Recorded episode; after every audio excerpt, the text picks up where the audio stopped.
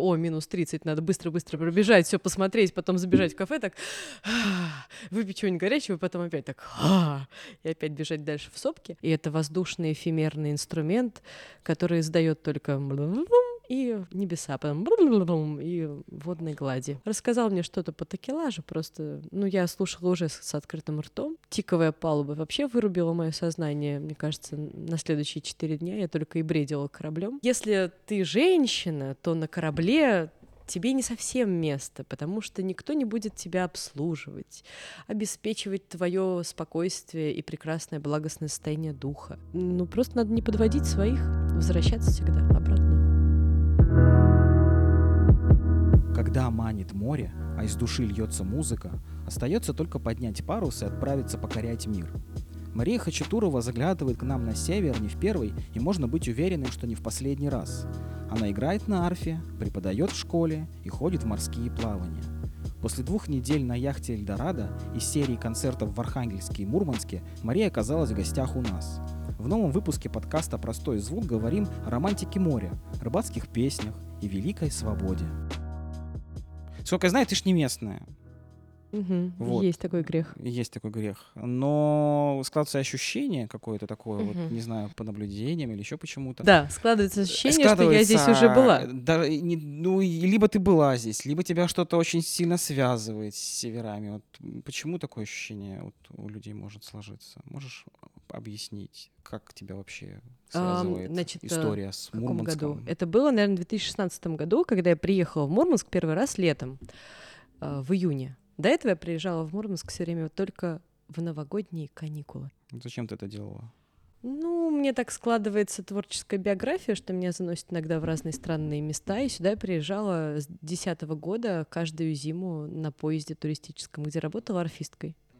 Иногда мы останавливались в Мурманске, долгие годы мы останавливались здесь, пока нам не сказали, что постой будет стоить очень дорого, и тогда мы останавливались за Полярным. Но все равно мы как бы здесь путешествовали, ходили по городу день, потом на отстойники отдвигались за Полярный, потом возвращались сюда еще на день вместе с туристами. Интересно. И у нас были свободные вечера, потому что в этот момент туристы развлекались чем-то другим. И не надо было сидеть на борту и там давать им ужин, э, играть на арфе или там петь потом в баре с ними вместе, развлекать их всячески.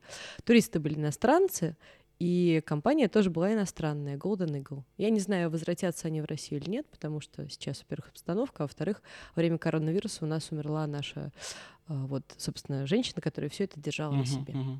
Вот, но это было очень интересно, классно и здорово. И у меня было два официальных пути. Один был из Москвы в Владивосток, другой из Москвы в Мурманск. Uh-huh. И это было замечательно. А вот летом, когда случился то ли 16 то ли 15 год, я уже не помню точно, я приехала к вам, поняла, что у меня три абсолютно белых дня, которые надо потратить на то, чтобы наконец посмотреть город э, не в состоянии, что типа, о, минус 30, надо быстро-быстро пробежать, все посмотреть, потом забежать в кафе, так, выпить чего-нибудь горячего, потом опять так, и опять бежать дальше в сопки, а можно просто спокойно ходить. Ну, правда, конечно, спокойно ходить, естественно, мне Мурманск не дал, я взяла велосипед на прокат у своих друзей, и э, через ровно там два часа, когда я проехала мост туда, и оказалась на том берегу, то случился огромный ливень, который перешел в снегопад. Я счастливая, мокрая. щедрая душа. Да вообще. Но я оценила, конечно, жест. Во-первых, я поняла, что нечего было как бы легкомысленно так одеваться и куда-то пилить. Надо было прогноз погоды как минимум посмотреть. Но мне все понравилось. Я возвратилась обратно, забралась, когда подсохла на свою любимую сопку, посидела там. У меня тогда был коллектив, который назывался Terra Incognita. Я написала там на камнях Terra Incognita. Вот, отправила своим. У меня родилась, кстати, одна из трех всего песен в моей жизни тогда про, про север. Песня была на самом деле неплоха. Но она была с подражанием, конечно, местной культуре, э, с подражанием северной самской какой-то интонации. Тогда То есть все волновало. твои поездки сюда это вот исключительно по работе, так скажем, да, то есть концертная деятельность и все, что с ней связано. Но это потому, что я стремилась сюда всегда. Север у меня более э, э, родственен мне, нежели чем юг, я думаю. Каждое лето там, наверное, с 6-7 лет проводила в Тверской губернии на Рыбинском водохранилище, поэтому для меня Вологодско-Тверская область тоже являлась родной. И почему-то, почему-то, видимо, рассказы папы еще, который и у вас здесь служил в Североморске, и в Северодвинске он проходил испытания, и на Дальнем Востоке он много, многие годы до моего рождения еще проходил всякие там испытания, службы, командировки. Как-то все это сложилось в картинку того, что у меня Россия, вот, вот она, вот здесь тоже моя территория чисто моя. Вот я приехала в свой город, я там забралась к Алёше, тогда еще отправила там своим родным видео, подумала, ну вот, вот, наконец. Вот я стою на той земле, которую я давно знаю. Ты играешь на арфе. Да. Я знаю примерно несколько людей э, в своем окружении, которые играют на арфе, ну, до твоего появления э, в нашей чудесной культурной жизни. Почему такой инструмент? Я потому что вырос э, в очень маленьком поселке в пригороде, и там была музыкальная школа, разумеется, но выбор там как бы, ну, весьма классический, на что пойти учиться, да, ну, что там, аккордеон, пианино, скрипка, может быть, труба из неожиданного, но не арфа. Вот как человек сам или не сам приходит к мысли, что он хочет играть на арфе? Ну, сначала человек, да, его запихивают в музыкальную школу, а потом показывают, что такое арфа. И в 6 лет э, сразу маленький э, мозг э, понимает, что вот эта вот огромная фигня с большими струнами, которые разноцветные, это то, на чем очень хочется играть. То есть чисто визуально влюбилась в инструмент и... Ну так, да. А потом, конечно, идет долгая история. Ну как, любовь, она же не бывает простой и легкой и до конца, и до гроба, до самого. Но в какой-то момент, наверное, уже в сознательном возрасте, когда я закончила, заканчивала училище в процессе, и у меня был выбор идти там дальше по вокальной стезе, потому что я в училище была на двух факультетах, мне предлагали идти по вокалу. По арфе мне, кстати, совершенно никто не предлагал особенно идти, просто, ну, просто у меня был профессор, который уже была в консерватории, и она совершенно спокойно относилась ко всему в силу возраста и э, к нам личного отношения. Но я почему-то подумала, что надо дальше допахать. То есть все это донести и извлечь всю выгоду, всю выгоду для себя из всего, что дается в вышке консерватории. Ну, не знаю, это был странный жест. Это совершенно никак, кстати, соверш... ну вот дальше не связано с тем, э, почему я оставила арфу с собой.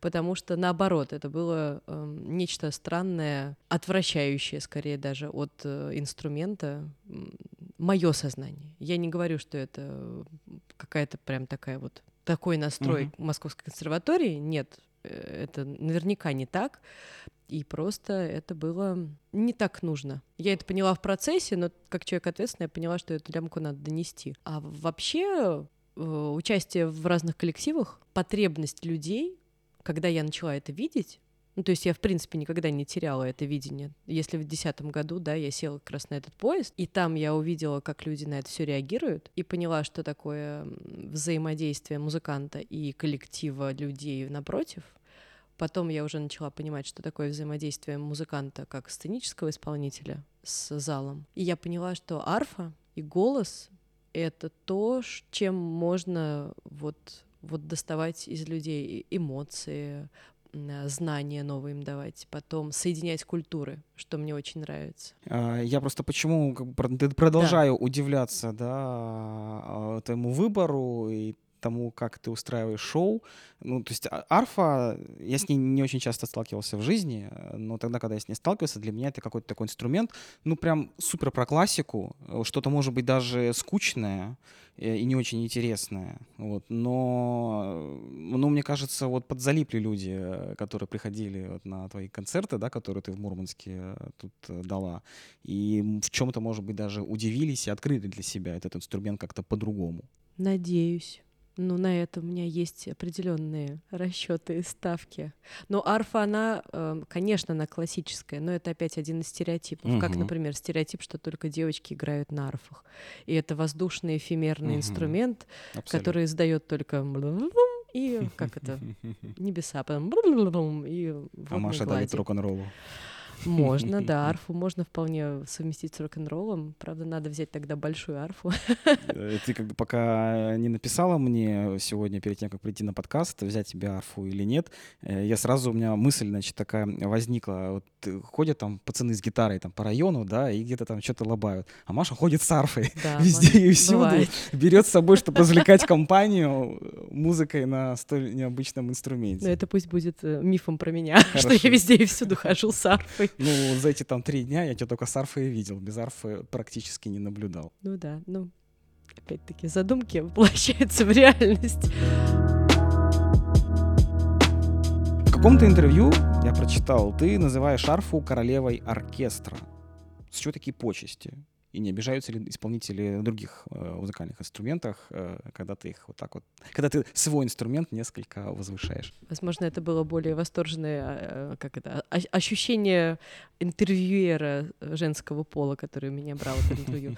Но э, королева оркестра, ну, если рояль король оркестра, то, наверное, арфа королева, а уж орган великий маг. А почему? Возможности инструмента позволяют нам исполнять э, то, что играется без помощи других инструментов. Угу. И, э, в принципе, весь репертуар фортепиано, да, как фортепиано у нас это как бы подобие оркестра, на нем можно разложить все. Э, мы вполне можем при приватизировать и исполнять.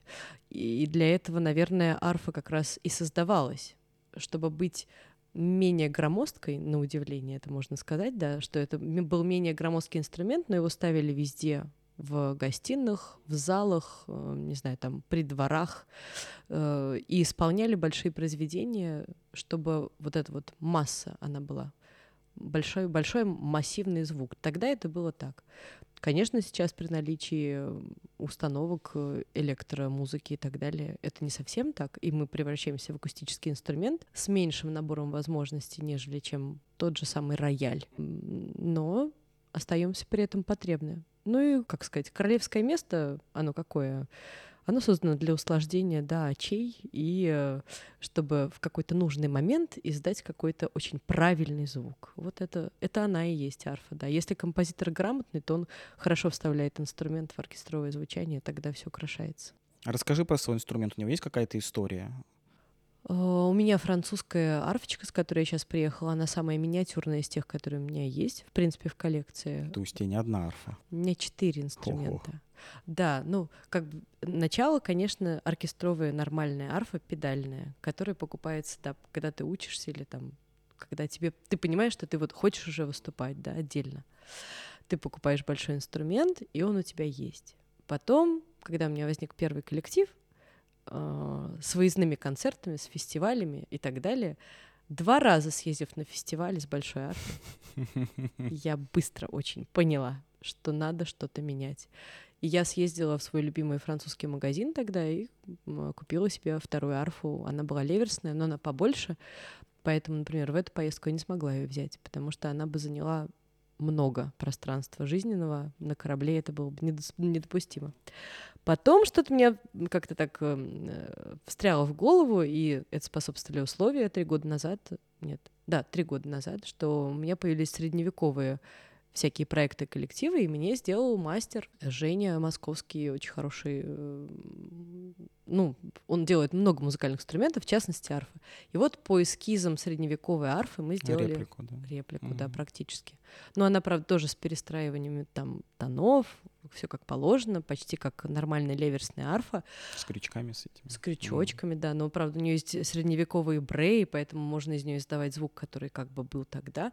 И она у меня дома сейчас благостливо лежит и ждет э, случая. Вот. Она не, не такая уж прям акустическая. А это появилось у меня под э, принуждением э, моего, опять-таки, любимого офиса Камак французского которые, когда я приехала к ним за тележкой арфовой, безобидно, совершенно безобидно, сказали, что больше арф в Россию поставления, поставок не будет.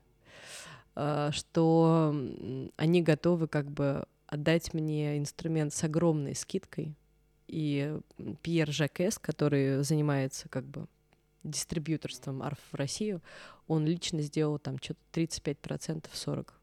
И я подумала, что ну, действительно, такого больше не, Надо брать. не предвидится. Да. Ее зовут Одиссея, что очень соответствует моему понятию о том, какая должна быть арфочка. Она легкая, она компактная, она из э, новых материалов, которые дают при этом хороший звук, звук более народный нативный. тот, который, возможно, в многих программах моих, он более потребен. Вот. Но и при этом она прекрасно себя ведет.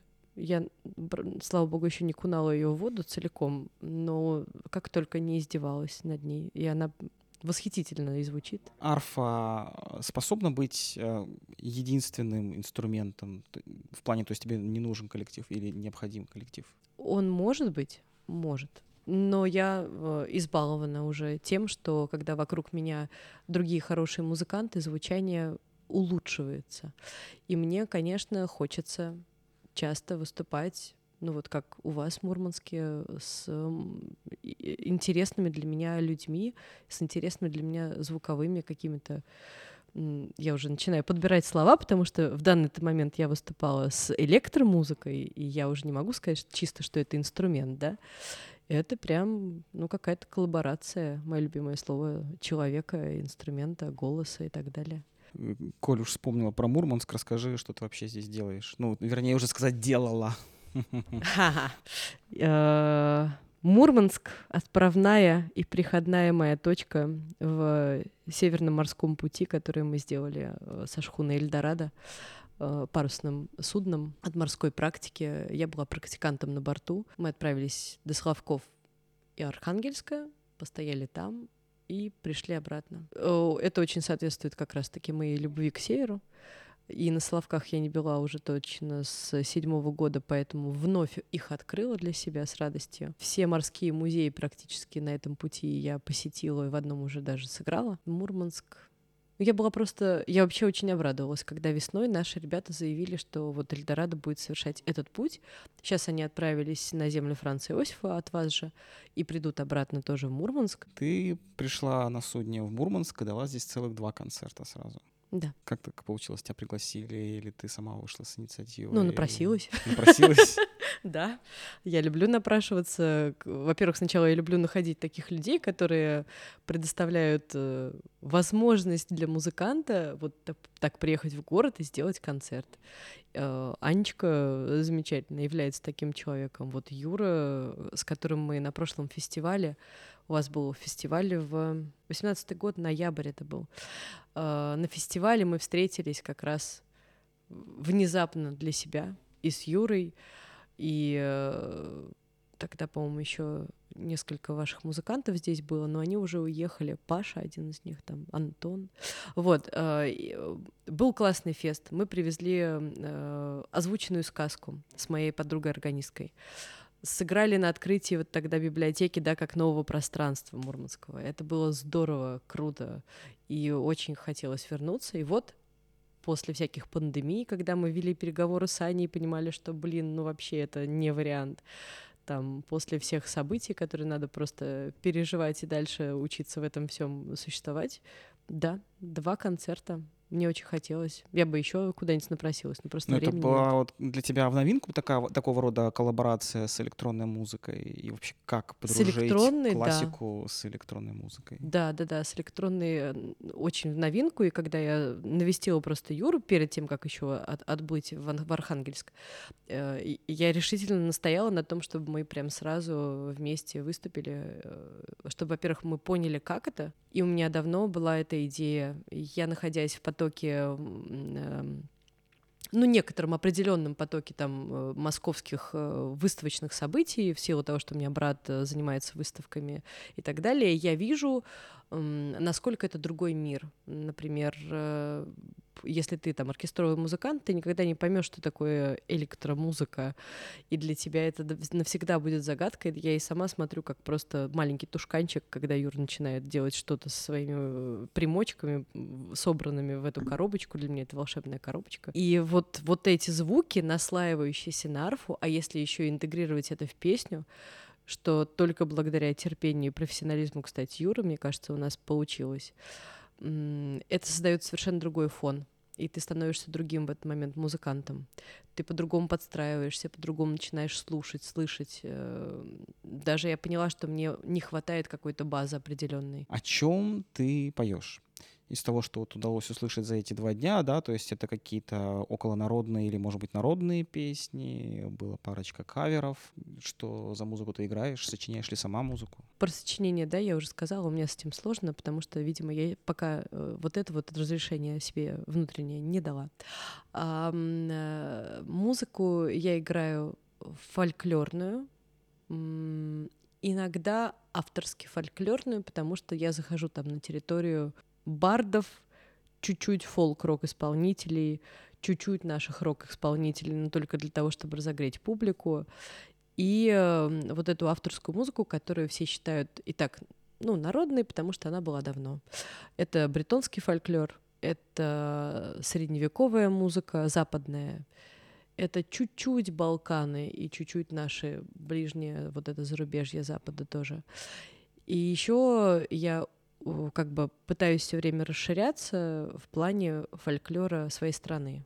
Ну, это происходит сначала естественным образом, потому что у меня много коллективов, которые там занимаются, например, кочевой культурой, которые занимаются культурой славянских э, каких-то там более глубоких, да, как бы, как они считают, и они вполне реально на это могут рассчитывать, что вот они копают славянскую культуру, какие-то напевы, Э, песни, они доказывают, что там вот это родилось от э, славянских корней, вот это у нас вообще там от э, нативных племен на территории России было. Вот. Множество этно-фольклорных коллективов, с которыми я теперь уже знакома, они дают базу. И на этой базе можно основывать бесконечное творчество, которое вот э, хочется продвигать фольклор ближе к людям. Прочитал тоже в каком-то из интервью, что ты, или, по крайней мере, автор текста, называет тебя потомственным моряком. Расскажи, пожалуйста, об этом. Чем у тебя занималась семья? Или занимается? Как ты превратилась в потомственного моряка? У меня прадед был моряком. Э, прадеда я своего не знала. Он был моряком немецкого флота, ну то есть как бы немецкого происхождения, я так понимаю, что все-таки немецкого флота, э, где-то там у берегов э, Англии, точнее между Англией и Гонконгом, Это очень, же... очень, очень сложная легенда, да, она, она иногда как бы во что-то перевоплощается, и подробности теряются, видимо, в рассказах, собственно, прадеда для моей бабушки и так далее. Эм, они познакомились с моей прабабкой Терезой Вендерсон. Она была наездница в цирке. И как-то так Тогда, видимо, более были романтичные времена. В общем, он приехал за ней в какой-то из э, плавания они встретились второй раз, образовали семейную пару. Опять-таки все это было связано с морем. Ну, как я себе сейчас это представляю, я понимаю, что у них жизнь была вот от порта к порту и от выступления к выступлению, наверное, про бабки. Потом были всякие события начала 20 века. Дети, которые были рождены, они были переправлены в Эстонию. Немножечко как бы эта тема улеглась в моей семье, море. Я не буду распространяться особенно, мы фиксируемся на ней. И она возвратилась в семью э, уже с отцом, который э, родился в 1936 году э, после войны, которая случилась в его как бы школьные годы. У него был выбор, куда поступать. И почему-то, ну, наверное, в силу того, что он-то был ребенком своего деда по крови и по еще рассказам, да, ему очень хотелось связать свою карьеру морскую, ну и тогда это было, видимо, романтично, хорошо, здорово. Он поступил в Макаровку, в Нахимовку, уехал в Петербург, жил там, учился там, и ну, я не могу сказать, что он прям вот был моряком. Он был моряком, пока учился, пока проходил практику. Потом он стал морским инженером, но все равно всю свою жизнь он был морским человеком. И все, что я помню в своем детстве, это там чертежи, например, карт звездного неба, по которым он отстраивал приборы, которые надо было потом спроектировать и отправить в институт Дельфин, где он работал. Морские приборы навигации. Морские приборы, да, навигации для подводных лодок, для э, военных кораблей. Э, какие-то постоянные кабели, которые он приносил, и мы переделывали его. Я держал какие-то схемы, которые он перепла- переправ- переплавлял. Потом бесконечные разговоры о, не знаю, там, о Камчатке, где он проходил службу. Э, бесконечные разговоры вот о русском севере, где он э, замечательно то с одной, значит, лодкой уходил, то с другой лодкой уходил. Дизелюхи сменялись атомными. Ну, в общем, как-то для меня вот эта вот атмосфера морская, она была совершенно непонятна, как я сейчас это вижу и понимаю, но она была всегда со мной. Шансов не влюбиться в море не было практически. Да, да. У меня было маленькое море в моем детстве. Это было Рыбинское водохранилище. Оно мне заменяло живую иллюстрацию. Я жила прямо на берегу. Ну, ты эту любовь вот через всю свою, сколько у тебя там есть годов, жизнь пронесла. Да, конечно. Пронесла, культивировала. И обратно возвратила совершенно случайным стечением обстоятельств на Чукотке. Это как? Ну, у меня был тур по Чукотке, как раз когда я пыталась проникнуть в культуру одну. А, мы сходили до мыса Дежнева, вернулись в Анадырь, и чтобы как бы как- как-то вот эти вот буферные четыре дня, которые оставались до самолета, скрасить, э, все из группы накидывали событий.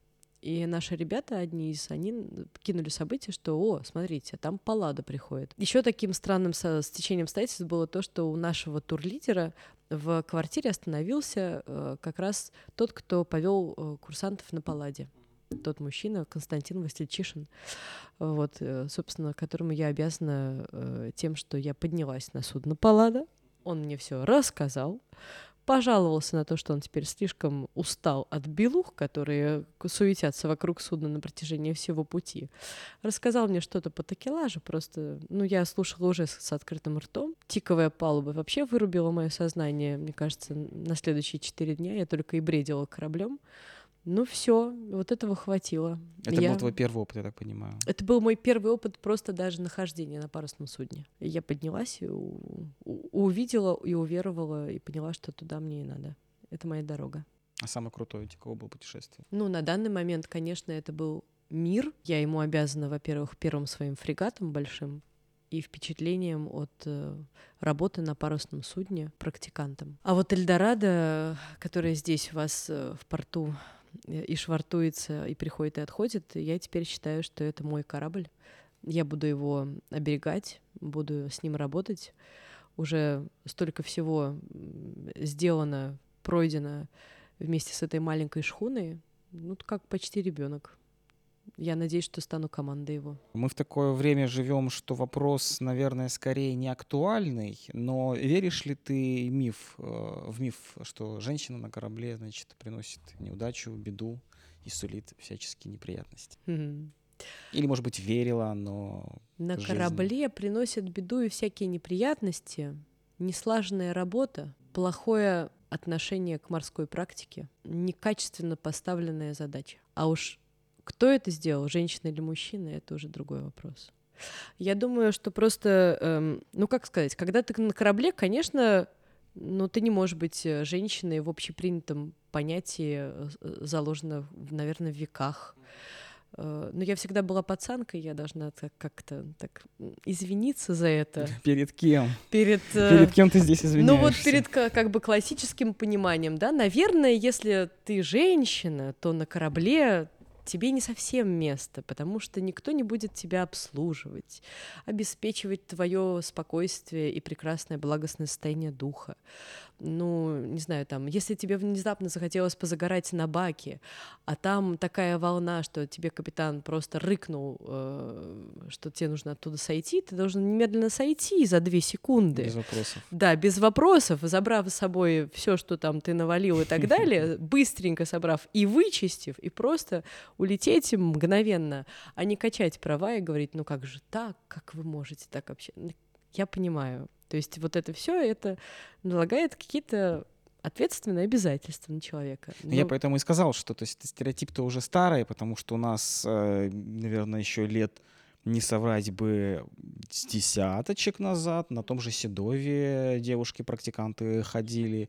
У нас есть помощник четвертый, правда, но помощник капитана на одном из атомных ледоколов, которых у нас в Мурманске. То есть в целом-то, наверное, уже ни у кого не удивишь э, да. девушкой, да, Женщина, на корабле. на корабле. Вот. Но, тем не менее, это всегда, когда такие факты вскрываются, это всегда вызывает какую-то бурю эмоций, особенно там у журналистов, которые вот со всех сторон это вот все обсосут, что вот вы посмотрите, посмотрите, девушка на корабле. Да, ну это как арфа, женский инструмент. Да, я думаю, что единственное, с чем я соглашусь, э, то, что мне говорили мои капитаны, э, мои наставники, и с чем я, э, наверное, сейчас стопроцентно соглашусь, а впоследствии, может быть, проверю, если мне повезет, это то, что женщина лучше женщине не быть капитаном корабля, военного особенно. Потому что, наверное, есть вот эта вот эмоциональная составляющая, которая украдет две секунды размышления э, на то, чтобы проанализировать ситуацию, прежде чем дать команду. У мужчин есть какая-то встроенная, особенно обученных мужчин, да, на одну и ту же стезю, есть встроенная программа, есть система складывающихся обстоятельств, и выводом из этой системы является одно правильное решение. У женщин нет одного правильного решения. У женщин есть сразу четыре правильных решения, в которых надо там, например, вот это запомнить, вот это обязательно соблюсти, но при этом идти вот так вот, а вот об этом думать. И вот это должно помешать, скорее всего. Тяжело ли притираться команде друг к другу? Тебе было тяжело как-то встраиваться? Я пока не встретила такую команду, где было бы тяжело. Вот сейчас наш Хуни Эльдорадо такой коллектив, ну просто коллектив мечты. Я наслаждалась. Субординация. Можно ли дружить с капитаном, который может на тебя рявкнуть, чтобы ты с банки слезла? А, капитан на судне Эльдорадо сейчас мой наставник в, яхт, в яхтенной практике. Он меня учил яхтингу. Он человек военный. Никаких обсуждений приказов, естественно, он не терпит. Я имею наглость задавать вопросы. И я достаточно не в этом плане. И даже это не позволило нам э, создать какую-то неприятственную среду. Потому что я уже прекрасно знала, в чем я его бешу и когда я его бешу, честно. И он прекрасно знал, что вот сейчас я подойду с вопросом, ему придется на это когда-нибудь ответить.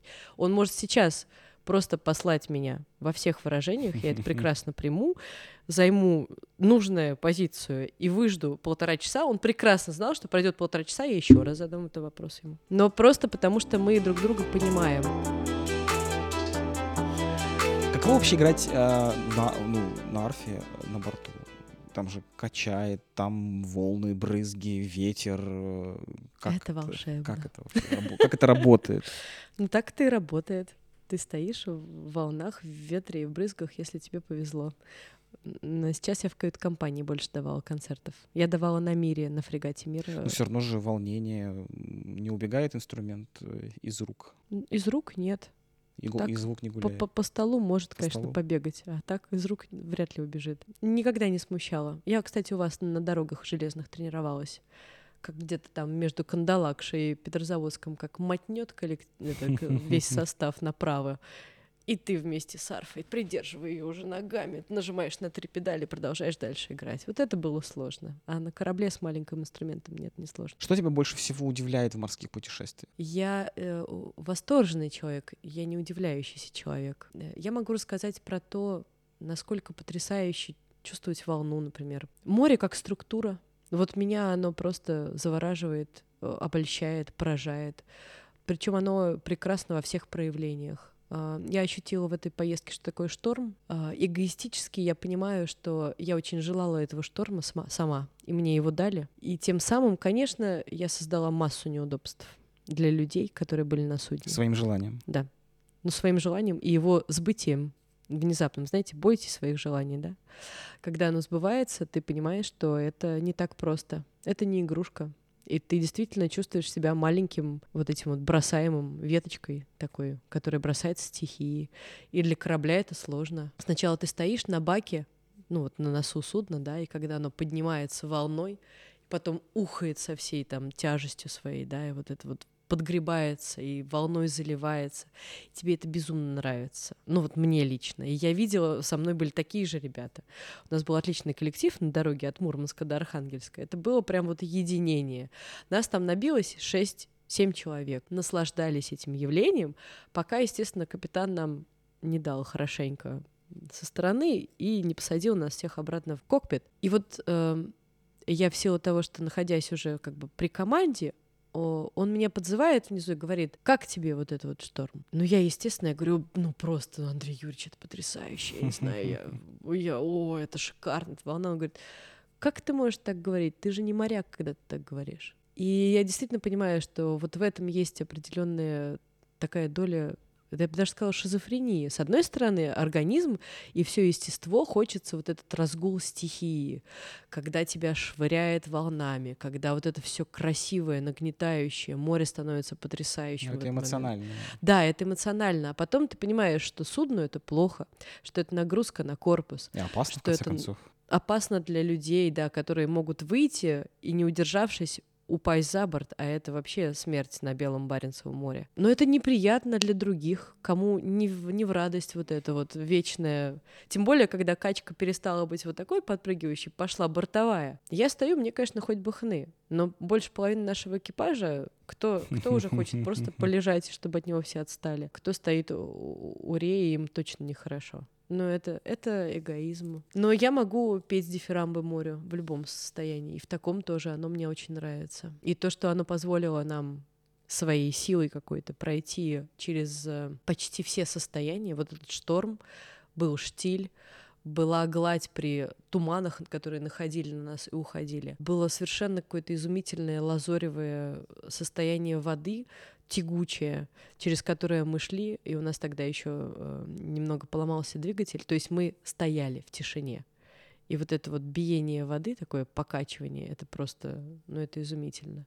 Или когда ты идешь там через горло Белого моря, и тебе до этого рассказали, что там вот это вот, собственно, да, штормина, штормина, а оно тебе дает голубизну небес, от края до края, значит, не облачко, волны легко покачивают судно, можно ставить паруса, ну, правда, ветра нифига нет, Далеко не уйдешь. Да, да, далеко ты не уйдешь на парусах, но ты поставил все, они такие белые, красивые, все судно в парусах, такой идеально. Просто идеальный мир. И я там чувствую это постоянно. Чувствуешь себя там дома? Да, да. Мне сложно потом приходить на землю, я постоянно возвращаюсь туда. Ты за все свои мореплавания наверняка наслушалась много э, байк э, моряцких, а сама уже что-нибудь рассказываешь? Вот мы, например, на мире, когда ходили, у нас был такой вечер, когда наш капитан-наставник, он решил поставить нам кино про э, субмарины, потому что он на них служил и был как раз подводником. И вот мы, значит, сидели в аудитории с маленькими иллюминаторами, смотрели это кино про субмарины, американское, очень смеялись долго. Потом мы выходим на палубу, смотрим, какой-то флаг странный поднят. И наши остатки, значит, нашей группы, они стоят в таких позах, просто лупоглазят вот туда, вот куда-то в горизонт. Еще кто-то вот так вот пальцем показывает. Ну что вы там видите? Ну что, ну мы уже все посмотрели, все лайнеры, там, не знаю, тысячи вертолетов, Балтика, конец тоже после ВМФ, ну и вообще. Они так, да, типа, отойдите от нас, не мешайте. Смотрели там свои субмарины, смотрели. Мы общаемся, а мы смотрим, у них сигнальный семафор, мы такие, чего вы делаете? мы общаемся с подводной лодкой. Когда мы смотрели кино про субмарины, оказывается, всплыла наша подводная лодка, которая находилась под нами целый день. Был штиль, э, судно дрейфовало, под нами, видимо, она как бы э, тоже вместе с нами куда-то дрейфовала в нашем квадрате, и мы не понимали, почему же вокруг нас малые военные суда, средние военные суда, как наши, так и не наши, натовские корабли, и вот так вот. Мы думаем, ну что они вот, что они фрегата никогда не видели, решили все посмотреть. И тут под конец дня... Лодку охраняли, видимо. Да, да. так что две, две субмарины, но она, правда, уже как бы как это, в, в закат заходила такие байки про подводные лодки. Вопрос такой, может быть, даже в чем-то смелый для тебя. Не думала ли ты бросить преподавательскую деятельность и целиком вот погрузиться в морскую? Но у меня сейчас будет э, сидение на нескольких стульев, я так понимаю, как раз ожидается в этом году.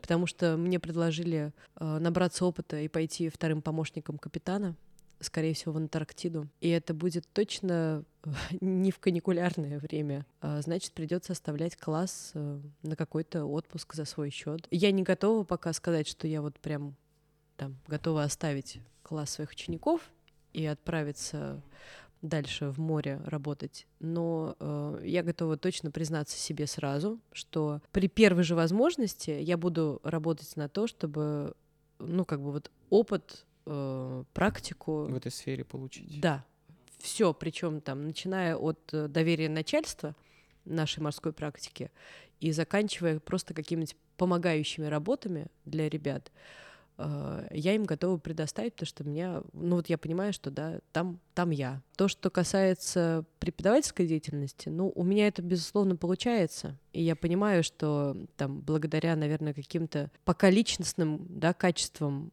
я зажигаю детей, они хотят дальше поступать. Вот у меня сейчас в этом году девочка поступила, до этого за год до поступила.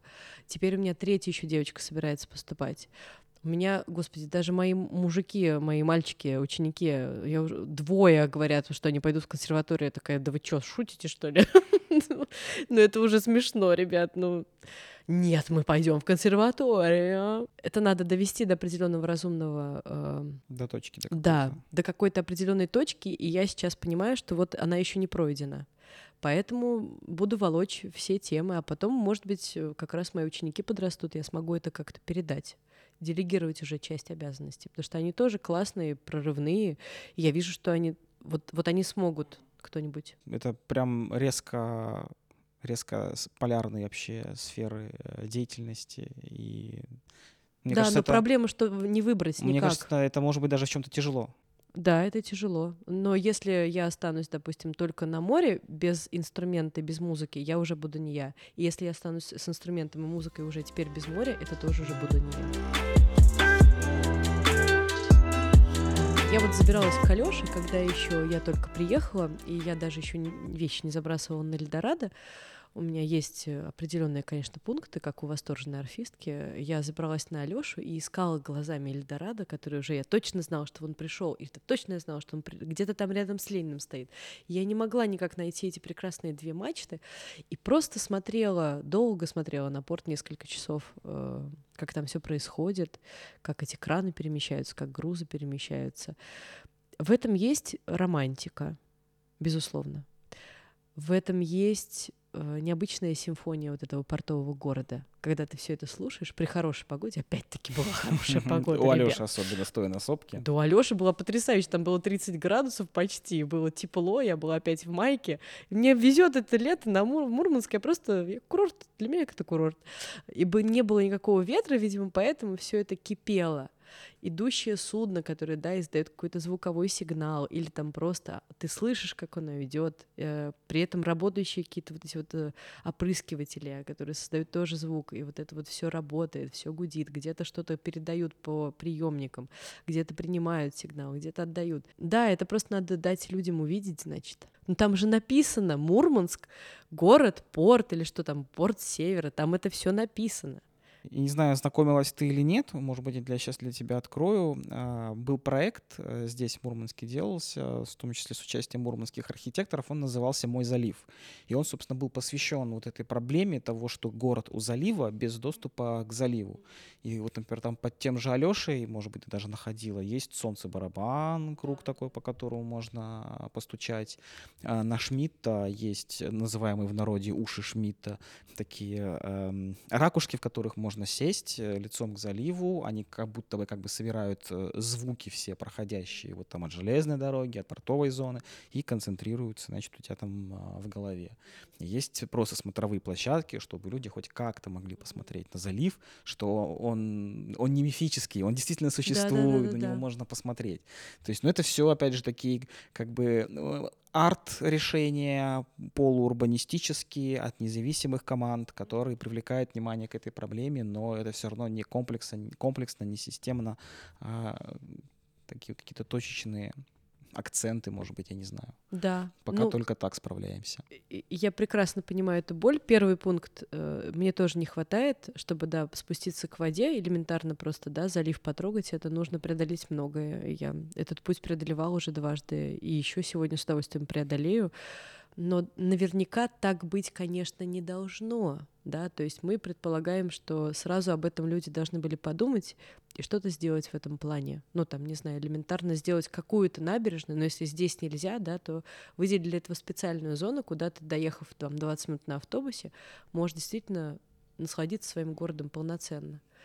Да и тем более, мне кажется, никто, э, ничто не мешает э, сделать музеи с выходами на дальше на набережную впереди. Тот же самый портовый музей можно просто обустроить так, чтобы это было все красиво.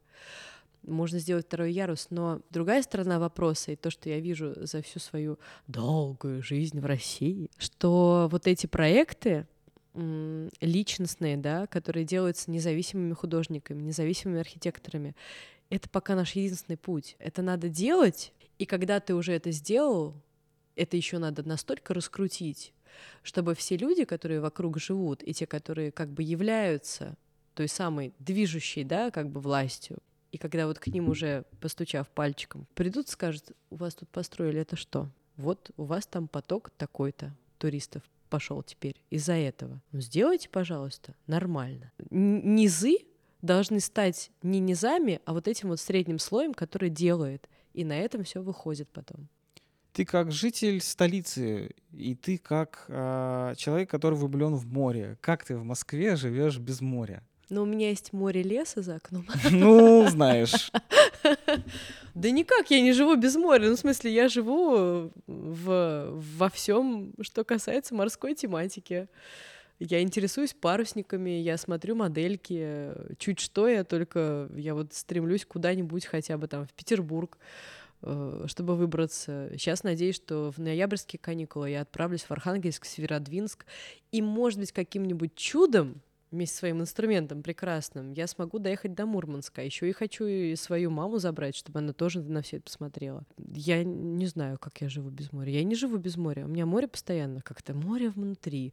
Вот, э, ну, это очень избито, но если бы это не было избито, я бы тоже это на себя проецировала. Твое вот это вот отношение так это назову, к жизни, э, находит понимание у твоих близких людей? Понимание, да.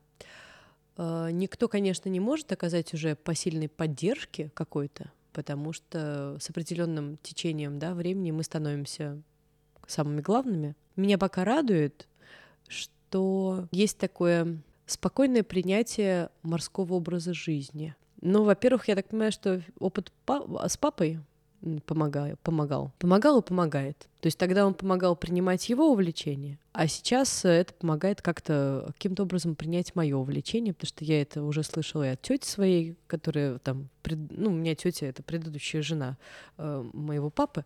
То есть э, вот эта семья, она уже сказала, что это, это нам знакомо, это уже было, и ты типа молодец, давай дальше. Мама тоже по возможности. Да, да, да. Ну что ты там в Мурманске? Угу. Ну и когда домой собираешься? Угу. А так, ну просто надо не подводить своих, возвращаться всегда обратно.